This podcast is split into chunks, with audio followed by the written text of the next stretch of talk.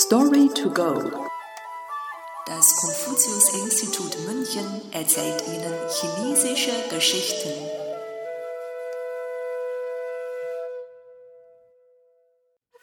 Die Kunst des Drachentötens.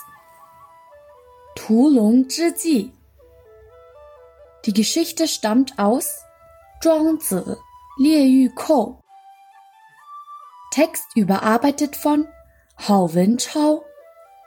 Übersetzung Nathalie Emmert. Es war einmal ein Mann, der unbedingt eine Fertigkeit erlernen wollte, die sonst niemand hatte. Er hatte gehört, dass es nur eine Person auf der Welt gab, die in der Lage war, Drachen zu töten. Also kam er zu dem Schluss, dass diese Fähigkeit etwas ganz Besonderes sein musste und suchte die Person auf, um das Drachentöten von ihr zu erlernen. Der Mann investierte viel Zeit und Geld, und nach drei Jahren hatte er die schwere Kunst des Drachentötens endlich gelernt.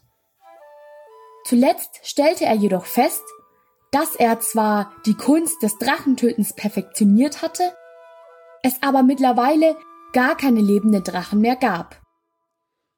Es würde also auch keine Gelegenheit geben, sein Können zur Schau zu stellen. Die Redewendung die Kunst des Drachentötens stammt aus dieser kleinen Geschichte und wird verwendet, um jene Fähigkeiten zu beschreiben, die zwar interessant wirken mögen, in Wahrheit aber völlig nutzlos sind.